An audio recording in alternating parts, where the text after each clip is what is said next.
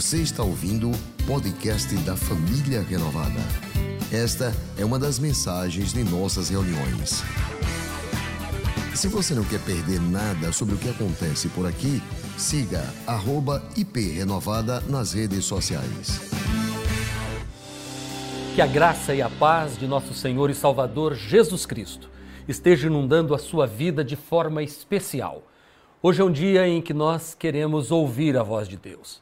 Estamos atravessando uma crise sem precedentes, mas precisamos aproveitar esta crise para termos experiências profundas com Deus. E hoje eu quero que você abra a sua Bíblia. Em Mateus capítulo 17, nós vamos ler do versículo 1 ao versículo de número 9. Dentro desta passagem, eu quero extrair algumas lições que nós podemos tirar no meio da crise.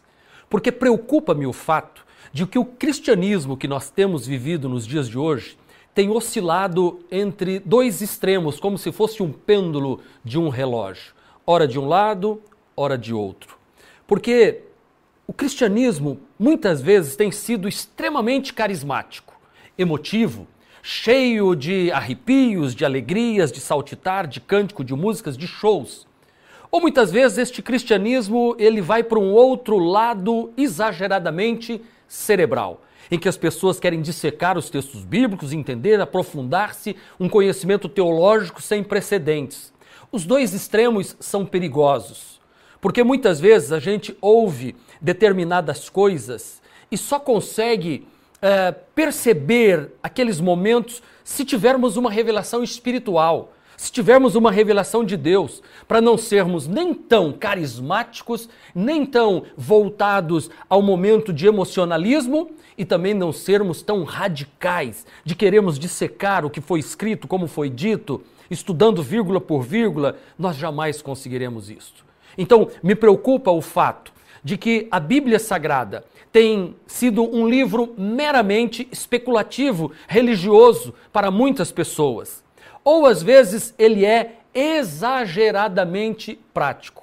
Eu confesso que às vezes me inquieto na alma ao perceber que pessoas com as quais eu convivo e que se dizem cristãs são muito mais empolgadas com a novela das oito, com a internet, com a fofoca, com a live, enfim, com as conversas do dia a dia do que com a palavra de Deus.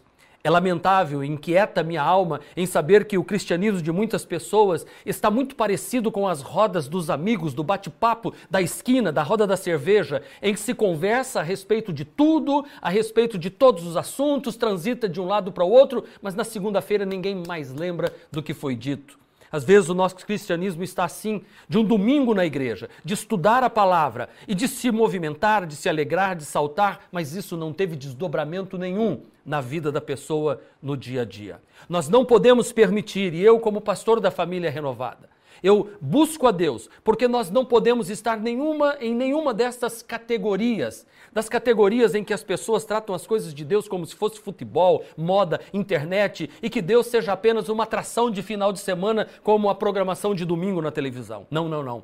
O evangelho tem que ser algo que transforma a vida da gente. O evangelho é boa notícia. O evangelho não é apenas uma atração de final de semana. Nós não podemos permitir isto. E neste tempo da crise, em que nós estamos refletindo a respeito de muitas coisas que temos dito, falado, vivido como família, como igreja, é momento de reavaliarmos quais são os nossos verdadeiros princípios, quais são as nossas verdadeiras prioridades, qual é a a essência do cristianismo que temos vivido? Qual é o peso que o reino de Deus está trazendo para a nossa vida, nos transformando no dia a dia? Porque se vivemos apenas um cristianismo cerebral, apenas de intelecto, apenas de conhecimento, de estudo, isso não vai resolver nada. E se vivermos um cristianismo apenas de emocionalismo, de carisma, de carismático por demais, isso também não vai resolver, porque no momento da nossa crise o que nós precisamos é de intimidade com Deus. E se nós não estivermos dispostos a colocar o Evangelho de Jesus nesta categoria mais nobre, mais sublime, nós estamos proibidos de tecer qualquer comentário a respeito deste capítulo 19 do Evangelho de Mateus. Porque este capítulo ele é impressionante por demais. Porque Jesus ele está se preparando para ir para Jerusalém para ser preso, julgado, condenado, pregado numa cruz e morto pois ele mesmo diz isso. Porque diz o texto que foi depois de uma semana que Jesus vinha falando da sua morte. Nesta semana foi que Pedro também o havia dito para Jesus de que não deixaria Jesus por nada, que estaria com ele até o fim. E Jesus olhou para Pedro e o repreendeu, porque Pedro disse: de maneira nenhuma isso vai acontecer. Jesus estava abrindo o coração e dizendo: olha, eu vou para Jerusalém, vai acontecer isso e, e outras questões. E Pedro quis segurar Jesus ou demover Jesus da ideia de cumprir o propósito para o qual Deus havia chamado. Foi nesta semana que tudo aconteceu. E é neste clima de consternação que Jesus chama Pedro e os dois irmãos Tiago e João para irem orar no monte. Vamos ver o capítulo 17 de Mateus. Diz assim: Seis dias depois, Jesus tomou consigo Pedro, Tiago e João, irmão de Tiago, e os levou em particular a um alto monte. Ali ele foi transfigurado diante deles. Sua face brilhou como o sol e as suas roupas se tornaram brancas como a luz. Naquele mesmo momento, apareceram diante deles Moisés e Elias conversando com Jesus. Então Pedro disse a Jesus: Senhor, é bom estarmos aqui. Se quiseres, farei três tendas: uma para ti, uma para Moisés e outra para Elias. Enquanto ele ainda estava falando, uma nuvem resplandecente os envolveu, e dela saiu uma voz que dizia: Este é o meu filho amado, em quem me agrado, ouçam-no. Ouvindo isso, os discípulos prostraram-se com o rosto em terra e ficaram aterrorizados. Mas Jesus se aproximou, tocou neles e disse: Levantem-se, não tenham medo. E erguendo eles os olhos, não viram mais ninguém a não ser Jesus. Quando desciam do monte, Jesus lhes ordenou: Não contem a ninguém o que vocês ouviram até que o filho do homem tenha sido ressuscitado dos mortos. Vejam, queridos, como este acontecimento da manifestação da glória, da Shekinah, presença de Deus, a majestade de Deus, é diferente de um culto cerebral e de um culto apenas superficial, carismático que temos num final de semana. Neste texto vê-se a glória de Deus e se ouve a voz de Deus. Preste atenção no que eu estou dizendo. Vê-se a glória de Deus e ouve-se a voz de Deus. E é neste momento que aqueles três discípulos de Jesus caem no chão. Eles ficam semi-mortos, desmaiados numa cata catalepsia espiritual. E aí Jesus toca neles e diz: Ei, ei, não precisam ter medo. Vocês viram a glória de Deus, vocês ouviram a voz de Deus, ficaram com medo, mas eu estou dizendo, não tenham medo desta manifestação da presença de Deus. Quando eles estão descendo o monte, Jesus os chama à parte e diz: Olha, não digam nada a ninguém a respeito desta experiência que vocês tiveram. Uau! Eu quero ter este cristianismo. Eu quero viver nesta dimensão de ver a glória de Deus e de ouvir a voz de Deus. Não um cristianismo de blá blá blá. Não, um cristianismo que eu quero viver não é o de manipulação. Não quero viver um cristianismo de forçação de barra. E não quero um cristianismo de catarses emocionais, que precisa se criar um ambiente todo para que você experimente aquilo que, entre aspas, é chamado de presença de Deus, mas que não muda a vida, que massageia o seu ego de alguém que está no caminho errado e continua nele. Aqueles discípulos que participaram daquele momento com Jesus e que viram a glória de Deus e ouviram Deus falar, eles nunca mais foram os mesmos. Eu quero um cristianismo em que a glória de Deus de verdade nos visite. Eu quero ter experiências profundas e significativas com Deus. Eu quero ter experiências com Deus todos os dias e que estas experiências marquem a minha vida de forma em que eu seja diferente depois de um encontro com Deus. Que seja exemplo do que aconteceu com Jacó em Peniel, um face a face com Deus, em que Jacó sai mancando de uma coxa, porque ninguém que tem uma experiência profunda com Deus continua do mesmo jeito depois. Assim foi com Moisés quando viu a sarça ardente com 80 anos de idade, ele experimentou uma glória diferente de tudo que ele havia visto no Egito. E agora a vida dele está marcada por uma profunda intimidade com Deus. E a minha pergunta nesta hora é, meu querido que me acompanha agora, será que você já experimentou isso?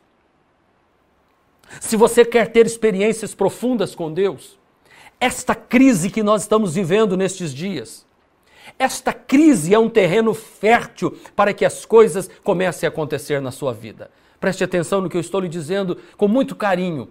As crises são terrenos férteis para que a glória de Deus se manifeste em nossas vidas. Se eu souber atravessar este momento, se eu souber extrair deste momento difícil em que a igreja de Jesus, espalhada no mundo todo, está atravessando, então eu vou sair mais próximo de Deus. Porque aqui Jesus está vivendo os dias mais difíceis dele. Ele está abordando a respeito da sua morte.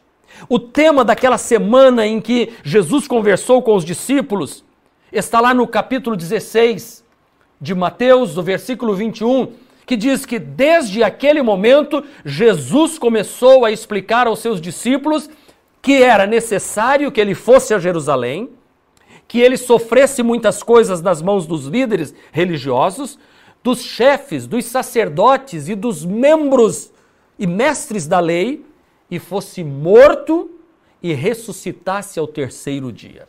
Foi aí que Pedro se levantou e disse: Não, não, não, não, Senhor. Porque os discípulos estão tão assustados que eles não ouvem Jesus dizer que ele vai ressuscitar ao terceiro dia. Então veja, o verbo começou começou a falar. Jesus começou a preparar os seus discípulos para o momento da sua morte. E quando chega no capítulo de número 17, começa assim: seis dias depois. Durante seis dias, o ambiente é lúgubre, a inquietação da morte perseguiu o grupo dos apóstolos, o anúncio da morte de Jesus é o tema que domina a conversa deles. O anúncio da morte torna o clima tenso, as circunstâncias se tornam perplexas, o clima está cada dia mais difícil de ser respirado e Jesus e os seus discípulos não têm outra coisa que eles falem senão a dor, senão a morte, senão o perigo, as dificuldades que estão diante deles. E foi depois desta semana que Jesus então chama os três mais próximos dele. Porque Jesus tinha, sim, a multidão, Jesus tinha os 70 que ele enviou a pregar, Jesus tinha o grupo dos 12, e nos 12 Jesus tinha o grupo dos três, que é Pedro, Tiago e João.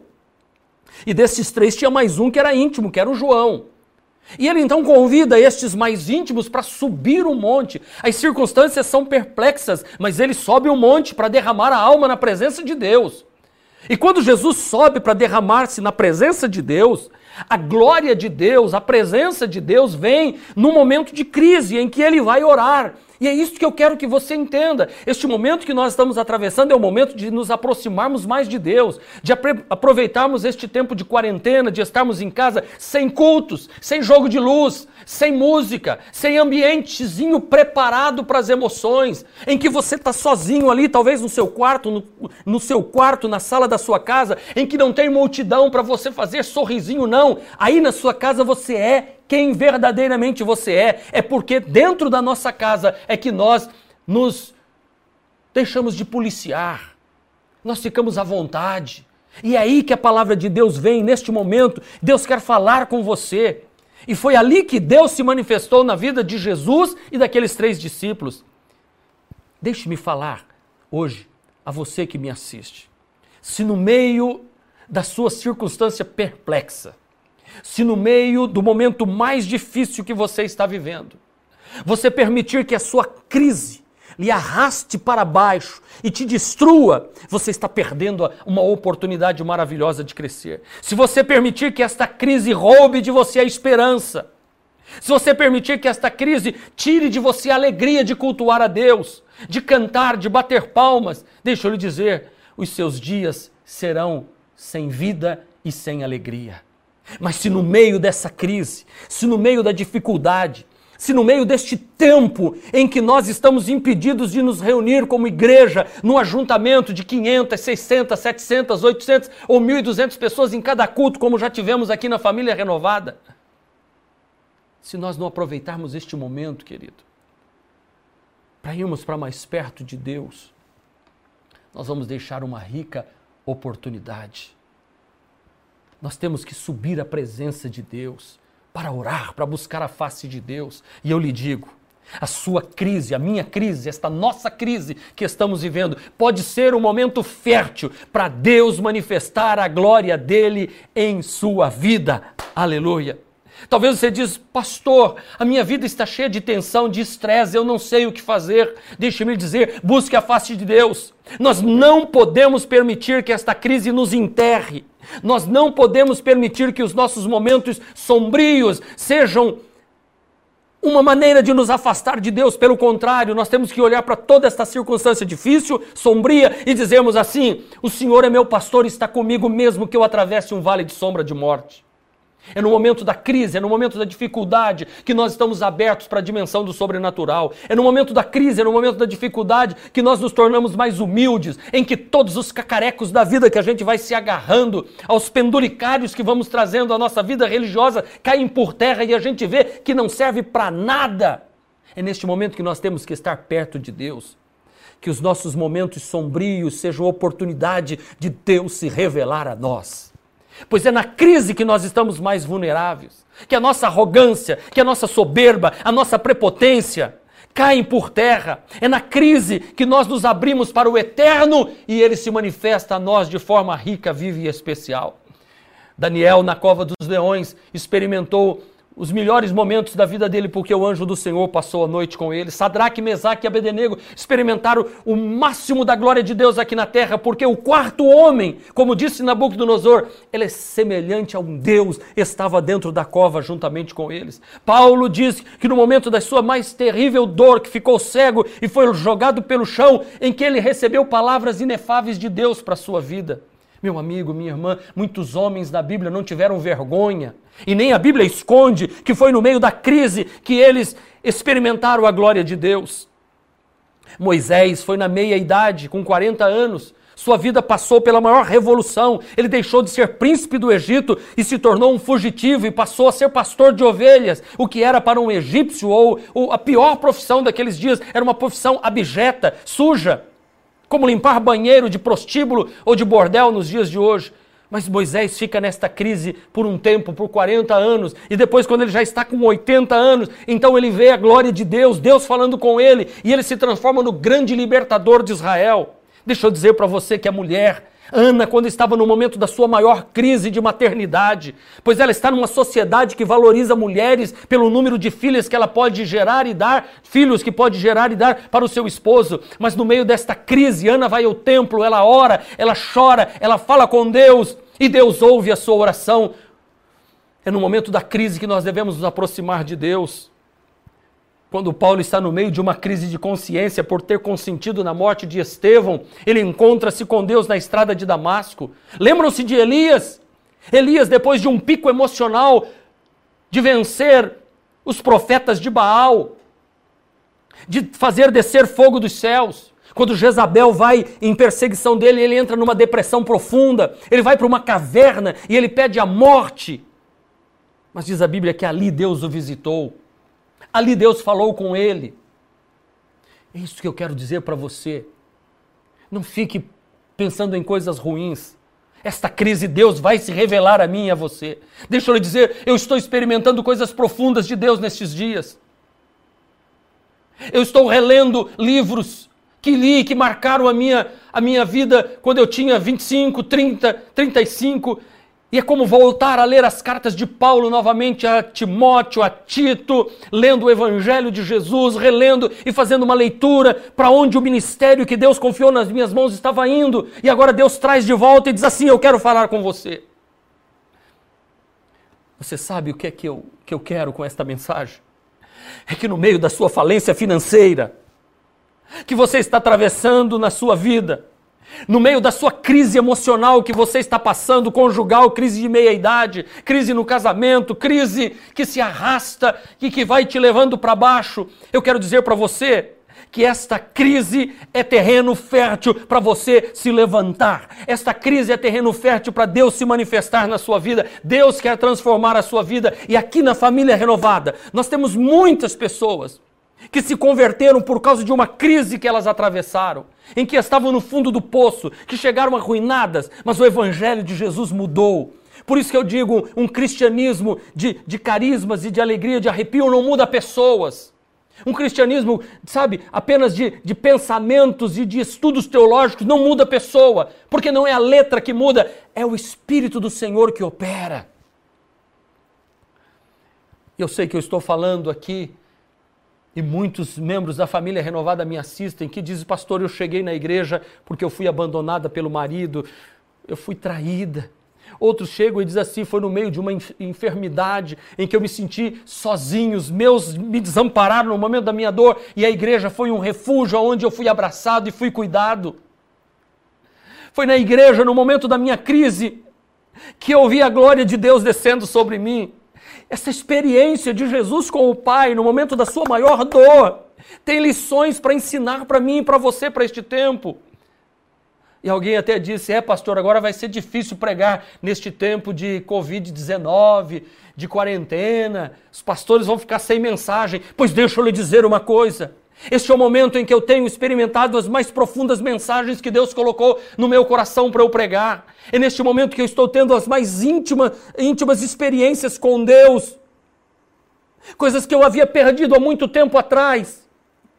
Sabe aquele ímpeto de juventude? Aquela pregação forte, você que me acompanha já há 30, 30 e tantos anos aqui em Aracaju, sabe do que eu estou falando? Das fitas cassetes, dos programas de rádio, das pregações em praça pública, em cima de caminhão, em cima de trio elétrico, pregando pelo interior do estado de Sergipe. Mas muitas vezes as coisas vão se acomodando e a gente vai se acomodando e de repente vem uma crise como essa e Deus diz assim: é hora de rever os teus conceitos, é hora de você pensar melhor. E eu estava dizendo hoje, ministrando a palavra de Deus em outro momento, dizendo assim nós estamos sendo preparados para a volta de Jesus. O que Jesus está fazendo, ele está soprando e ele está tirando as cinzas para que a brasa acenda novamente. Deixa eu dizer, quando a igreja de Jesus voltar a se reunir, os crentes voltarão diferente, os cristãos voltarão cheios da unção de Deus, voltarão para os cultos profetizando, voltarão para os cultos buscando as coisas de Deus, porque nós vimos que as muletas existenciais, que nós nos apegamos a ela para caminhar, foram arrancadas por Deus.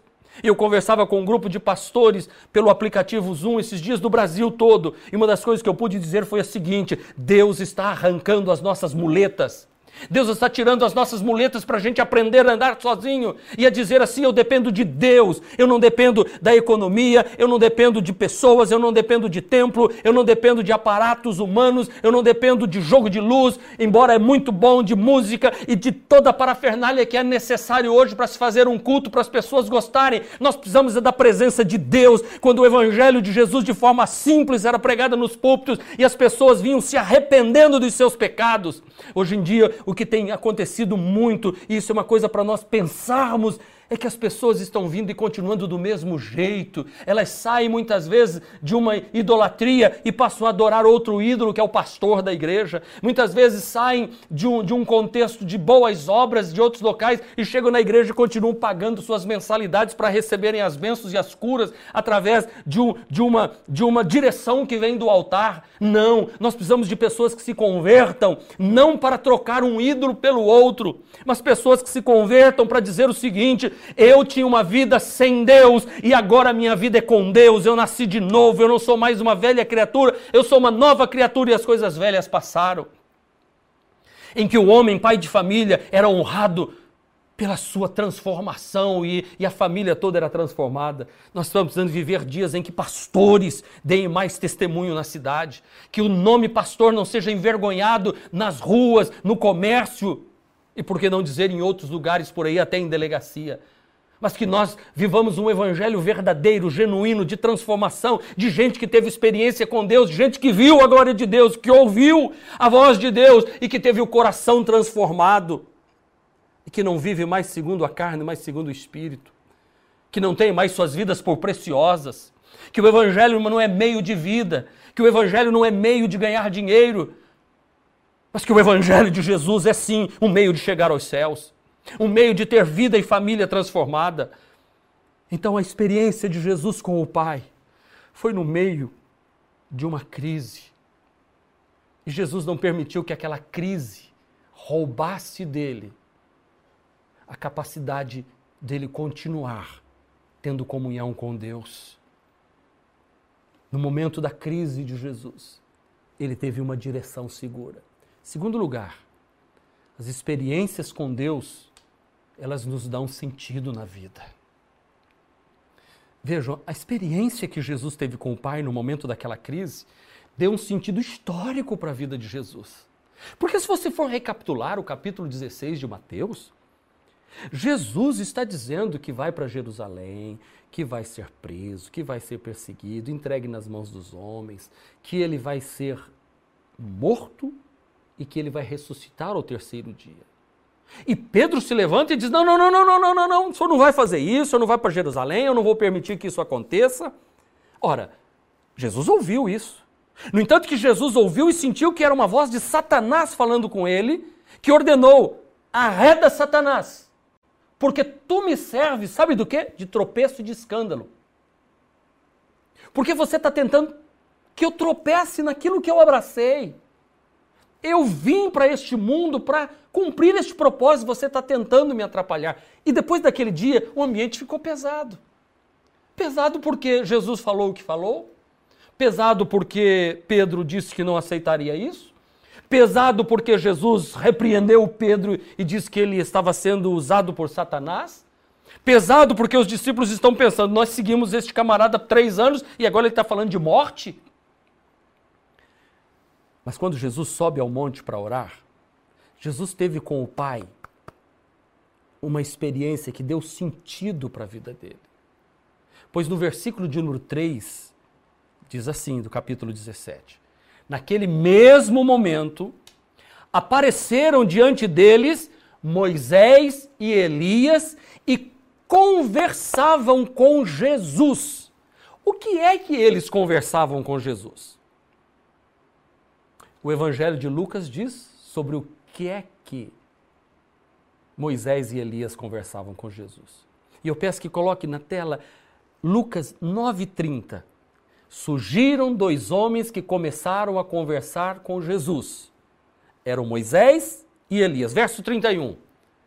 Apareceram em glorioso esplendor e falavam sobre a partida de Jesus que estava para se cumprir em Jerusalém. Entenda-se por partida, morte. Moisés e Elias conversavam com Jesus a respeito da sua morte. Eles conversavam sobre o que Jesus teria que enfrentar. E se nós fizermos um paralelo entre estas duas passagens, de Mateus 16, quando Pedro diz que Jesus não pode permitir que isso aconteça com ele, ou seja, a morte, eu fico imaginando que Jesus ficou pensando: será que eu tenho mesmo que passar por isso? Foi uma investida de Satanás. No entanto, Jesus disse: repreende, eu não vou aceitar isso. E agora vem dois ícones do Velho Testamento e conversam com Jesus. Elias representando os profetas, e Moisés, o legislador da Torá, da lei de Deus, representando a lei, e os dois convidam Jesus para conversar sobre a morte. Eu imagino o Moisés e Elias dizendo para Jesus: o Elias dizendo: Foi a respeito de você que eu profetizei e todos os profetas profetizaram. Eu imagino Moisés dizendo: Jesus, toda a lei, todo o ofício sacerdotal de Arão e de sua família, tudo que tem no templo converge para ti, os cordeiros, o sacrifício, tudo. A Páscoa que comemos lá no, no Egito antes de sair, tudo converge para ti. Foi para este momento que tu viestes. E é neste momento que Jesus é fortalecido. É neste momento que Jesus sente e percebe que ele não está à mercê das circunstâncias. Que há um desígnio eterno de Deus na vida deles. Que há um propósito eterno para a morte dele. Meu amigo, ouça o que eu vou lhe dizer. Enquanto eu e você não tivermos experiência com Deus, eu e você nunca encontraremos norte para a nossa vida, mas quando nós temos uma experiência com Deus, a gente sabe para que foi chamado. É por isso que na família renovada tem diversos profissionais de áreas. Agora mesmo aqui tem profissionais trabalhando aqui que sabem por que foram chamados, por que, que estão aqui, por que vieram neste tempo para a família renovada, porque Deus diz assim: Eu quero você aqui neste lugar, porque eu quero usar a sua vida. E elas ouvem isso e dizem assim: Não tem crise que vai me tirar do meu centro e do meu eixo de comunhão com Deus. O que eu quero dizer para você é que você só encontrará, se encontrará consigo mesmo, quando tiver uma experiência profunda com Deus e esta crise é terreno fértil para isso. Não deixe os anos passar sem que você descubra o que Deus tem de especial para a sua vida. Porque amanhã a morte pode bater a sua porta. Eu não estou querendo ser dramático com você. Pode ser que daqui 5, 10, 15, 20, 30 ou 40 anos, mas um dia a morte vai bater e um dia Jesus vai voltar para buscar os seus. E será que você já sabe para o que você foi chamado? Qual é o propósito que Deus tem para a sua vida? Mulher, ei, mulher, homem que está aí, qual é o propósito de Deus na sua vida? Você está se deixando usar por Deus?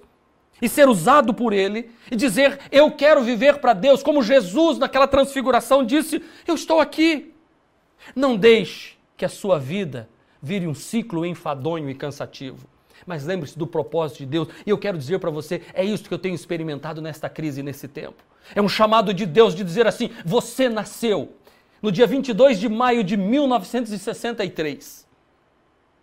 E você estaria com 56 anos no momento da crise, em abril de 2020. Deus está no controle, querido. Deus, na sua onisciência, já sabia que eu estaria pregando esta mensagem aqui hoje. Por isso ele me preparou a vida toda. Eu estava dizendo hoje, como disse numa outra pregação, eu estou feliz de estar vivendo este momento. Eu estou feliz porque eu sei que isso ficará marcado na história da igreja de Jesus na face da terra, quando não foi o comunismo, quando não foi o capitalismo que fechou as igrejas, como nós tínhamos medo na juventude, quem é da minha idade, nós demos os livros é, é, é, dos campos de concentração e do comunismo que ia fechar a igreja. Não, não foi um comunismo, foi um vírus invisível. E as igrejas estão fechadas. Nós estamos vivendo este momento, mas os templos fecharam, mas a igreja não parou. Paulo disse: Eu estou preso, mas a palavra de Deus não está presa. E dali Paulo escreveu cartas. Eu estou vivendo como, como nos dias do apóstolo Paulo. A igreja não pode se reunir. Dói no coração ver as cadeiras vazias, tudo que temos aqui, tanto que investimos de dinheiro, sem ninguém. Mas o evangelho não está preso. Eu estou pregando para uma multidão de pessoas. Sabe por quê?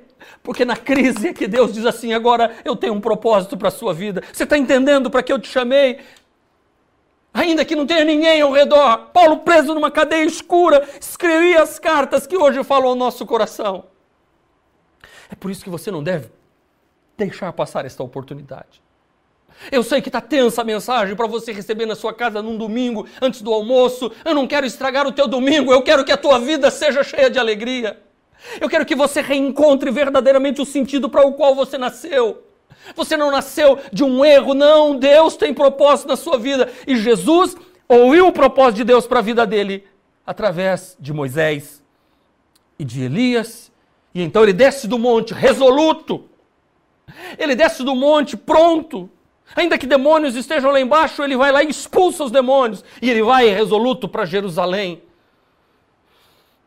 Eu quero dizer para você, em terceiro lugar, que a crise é um terreno que nós podemos ter as experiências profundas com Deus. E estas experiências com Deus nunca podem ser congeladas ou cristalizadas em si mesmo. Essa experiência nós estamos vivendo agora. Mas daqui um ano, dois anos, elas não valem mais. É este momento, por isso que eu estou dizendo, não deixe passar este momento. As experiências com Deus nunca podem ser congeladas, cristalizadas em si mesmo. Porque o Pedro queria cristalizar aquele momento. O Pedro diz: façamos três tendas. Jesus, uma para o Senhor, uma para Moisés e eu construo uma tenda para Elias. Ô, ô, Pedro, você não foi chamado para construir tenda para que esse momento seja cristalizado para ser. Pedro, é para descer. Não é para ficar aqui vivendo este momento. Tipo assim, daqui 20 anos eu estar pregando, eu vou estar daqui 20 anos com 70 e 76 anos para 77. Já pensou pregando, ah, 20 anos atrás? Não, não, não. Eu quero com 77 estar vivendo outras experiências. As experiências nunca são repetitivas com Deus. Por isso, carpe diem, esta é uma expressão em latim que significa aproveite o dia, aproveite o máximo o agora, aprecie o presente, aproveite a hora, pois esta experiência não pode ser cristalizada. Não deixe para querer, sabe, ficar com momentos. Elas vão passar. E se está passando, eu preciso aproveitar. Não, não adianta querer viver algo que já foi vivido no passado. Você precisa de uma experiência nova. Eu não quero ficar contando experiências do início do meu ministério, eu quero contar experiências dos dias de hoje. Então não perca a oportunidade que você está tendo de experimentar o poder de Deus na sua vida hoje, agora, neste momento. Não queira consagrar lugares. São os pagãos que consagram lugares. Ah, aqui é um lugar em que apareceu fulano, aqui é um lugar onde não sei o quê. Não, não, não. Os judeus, eles consagram eventos. O conceito judaico, nenhum lugar é sagrado. Sagrado é o evento, o acontecimento. Então, este momento que nós estamos vivendo do Covid-19 é um momento sagrado. É um momento em que a igreja está se reinventando. E não é um local, é um evento. Mas esse evento vai passar, virão outras experiências. E cada evento com Deus pode ou não ser sagrado para nós. Depende de como nós estamos atravessando ele. Hoje nós estamos reunidos aqui falando fala, para falar de Deus, e este momento pode ser marcante para a sua vida, essa transmissão, este momento que você está assistindo, não importa o horário, se é de manhã, de tarde, de noite ou de madrugada, não deixe esta oportunidade escapar pelos seus dedos, depende de você. Deus tem sempre algo novo para nos ensinar. Não adianta construir tenda para gravar este momento. Não, o que vai ficar gravado é a mensagem. A fé cristã não é estática em si mesma, a fé cristã é dinâmica. É como você tentar mostrar filme para alguém que você viajou dois anos atrás para o Egito, foi para Jerusalém. Você vai passar um, uma imagem, a pessoa está ali e diz, rapaz, eu passar a imagem do meu casamento, a pessoa, eu não tive lá, não, conheço ninguém, não quero saber de assistir isso não. É por isso que a nossa vida tem que ser assim, ó, você tem que viver o momento. Agora, quando você passa um filme em que reúne quatro, cinco amigos, e os quatro, cinco amigos passaram por aquela experiência da viagem, aí é bom. Mas se tiver alguém ali que não foi, vai ficar abrindo a boca no canto. E é isso que eu estou convidando a você. Não é apenas para assistir o que está acontecendo com a igreja de Jesus, mas é viver este momento. É interessante que até contar para os filhos da gente, por exemplo, quando os meninos eram pequenos, o Jéter e a Aninha, eu fui para Maringá e quis mostrar para eles onde eu brincava, o que acontecia. Eles ficaram olhando assim, eu falava assim, ah, papai brincava aqui. Para mim era uma coisa linda aquilo. Eles ficavam assim, pai, vamos brincar, vamos para outro lugar, porque não tinha nada a ver com eles, é a minha história. Assim como na nossa família, a minha experiência com Deus eu não posso transferir para o Jéter. Ele tem que ter a experiência. Pastor Jéter José Pé tem que ter a experiência dele. A Aninha vai ter que ter a experiência dela. Por mais que eu fale, eles vão ter que viver a experiência deles. Eu quero ir para o final desta mensagem dizendo que as nossas experiências com Deus não são místicas, elas nos levam ao carinho de Deus. O que eu estou convidando você para viver nestes dias, querido irmão, não é uma coisa mística, mas é você sentir o carinho de Deus com você. As nossas experiências com Deus, no momento da nossa crise, é para nós nos sentirmos filhos amados do Pai. Note no momento mais difícil da vida de Jesus, houve uma voz que falou ao coração de Jesus e aos ouvidos de todos. E não foi uma voz para arrepiar ou para criar graus de espiritualidade e as pessoas se orgulhar. Jesus ouviu a voz do Pai dizendo: Esse é meu filho amado. Versículo 5 diz: Enquanto ele ainda estava falando, uma nuvem resplandecente os envolveu.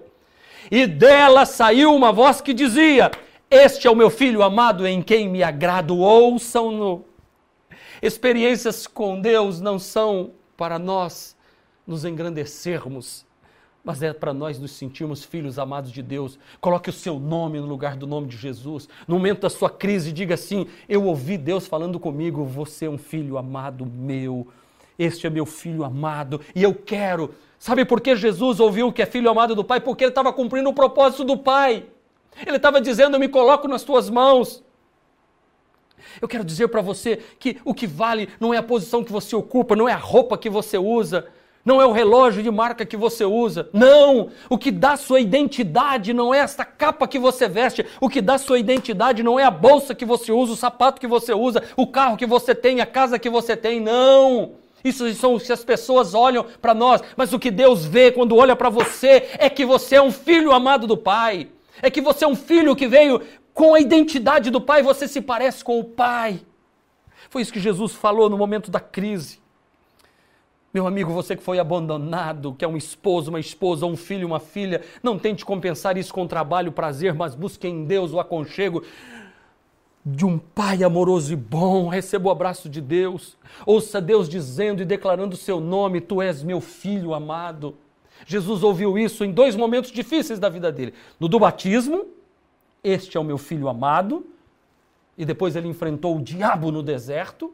E agora ele ouve: Você é meu filho amado, quando ele está para enfrentar o diabo novamente. Todo o Império Romano e os judeus que vão levá-lo à cruz do Calvário.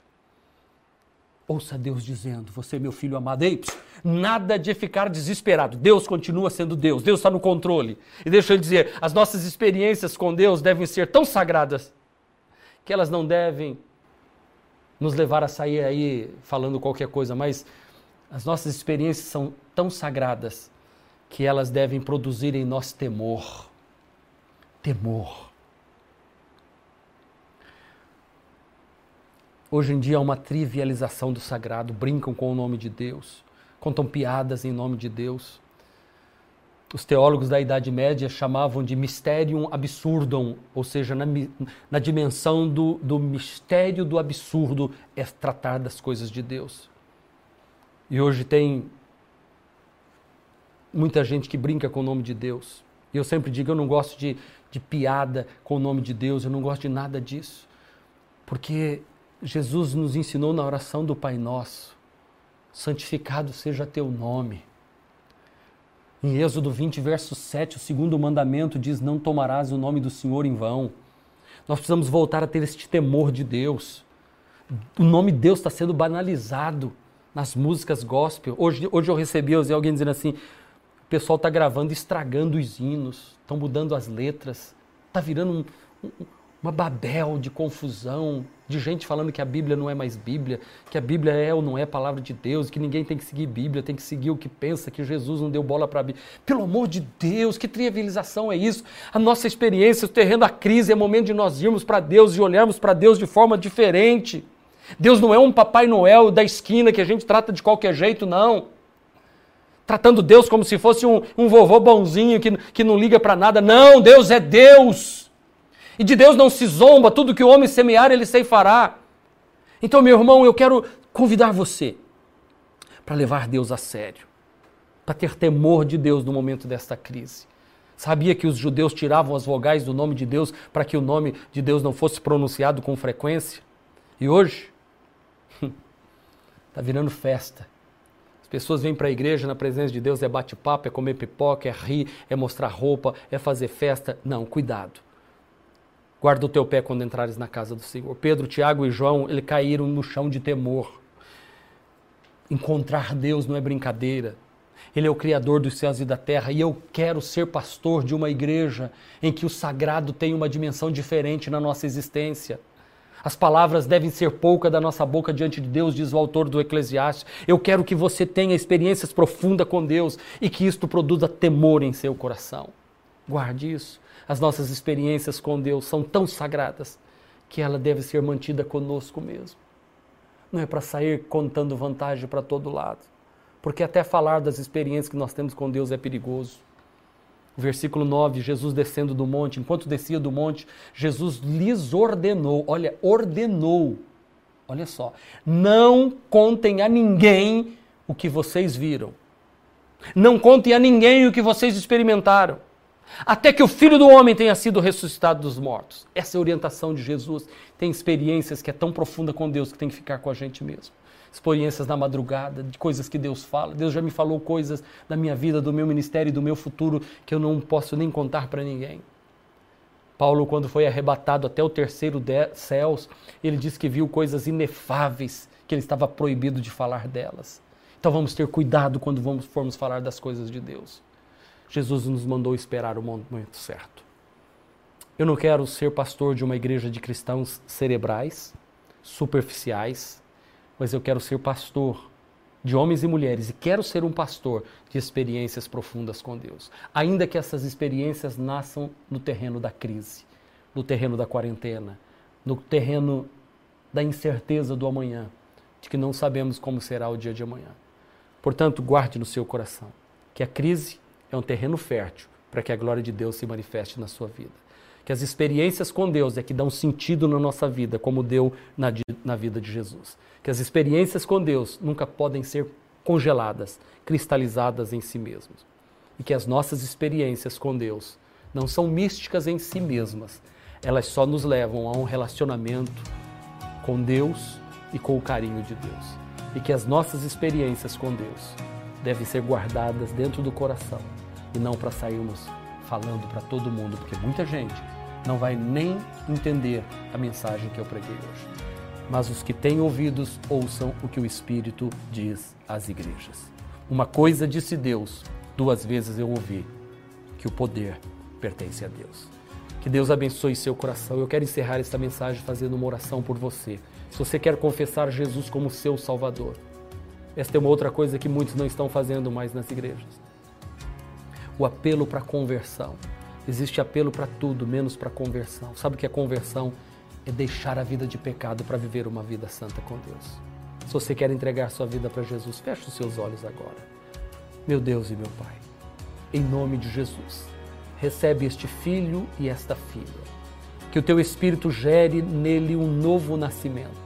Que o teu Espírito venha habitar no coração deste homem e desta mulher e que ele passe a viver os melhores anos da sua vida. E que esta experiência que começou hoje com o Senhor nunca termine até encontrarmos com o Senhor nos céus.